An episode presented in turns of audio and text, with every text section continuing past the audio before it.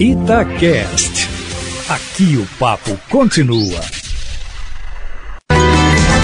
Jornal da Itatiaia, o comentário do jornalista Carlos Lindenberg. Qual a sua expectativa para os depoimentos da CPI da Covid nesta semana, Lindenberg? Bom dia. Bom dia, Aline. Bom dia, Eustáquio. Bom dia, Lindenberg. Olha, Aline, a semana começa sob intensa expectativa e por diversas razões, viu? Primeiro, há o propósito da CPI de acusar o presidente da República por improbidade no caso da vacina indiana Covaxin, baseando-se nas acusações dos irmãos Miranda, o deputado e seu irmão, funcionário do Ministério da Saúde, ainda que as acusações não tenham sido comprovadas até o momento, o que não deixa de ser também uma temeridade. É preciso que hajam provas. Segundo, há também a possibilidade de a CPI ser prorrogada, com o que o prazo se estenderia até novembro, mas para isso é preciso ter o apoio de 27 dos 81 senadores. E o que se espera é que os empresários Carlos Wizard, acusado como membro do gabinete paralelo que orientava o presidente no combate à pandemia, e o sócio da Precisa Medicamentos, Francisco Maximiano, que teria vendido a Covaxin com superfaturamento, sejam ouvidos. O fato é que os depoimentos na sexta-feira do deputado Luiz Miranda e de seu irmão Luiz Ricardo, servidor de carreira da saúde,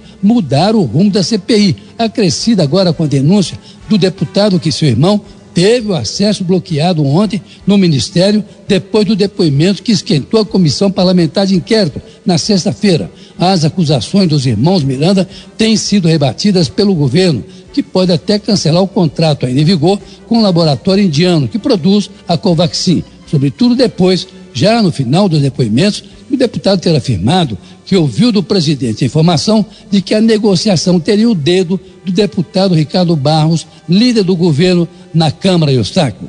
Ô Lindenberg, e o líder do governo na Câmara Federal, Ricardo Barros, deve ser mantido no cargo após emitir nota negando o envolvimento nas supostas irregularidades na compra de vacinas contra a Covid?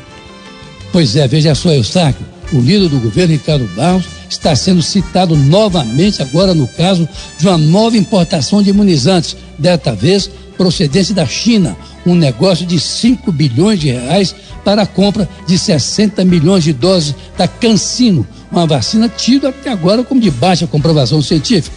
A empresa que intermedia essa negociação, ainda não concluída, tem sede em Maringá, base eleitoral de Ricardo Barros. Daí a suspeita que pesa sobre o líder do governo, que, no entanto, nega qualquer envolvimento nas negociações, até mesmo para a compra da Covaxin, de forma que deverá continuar como líder do governo na Câmara dos Deputados, até porque, de fato, não há ainda nenhuma comprovação documental do envolvimento dele na compra dos imunizantes. Até agora, apenas a acusação do deputado Luiz Miranda, ou seja, a CPI vai ter muito trabalho para comprovar essas suspeitas levantadas pelo deputado e o seu irmão, que diz ter sofrido grande pressão para autorizar a importação da Covaxin, o que só poderá ser concluído mesmo com a extensão dos trabalhos da CPI. E, nesse caso, o líder do governo poderá ser alvo da CPI e até ser chamado a depor Aline e Eustáquio.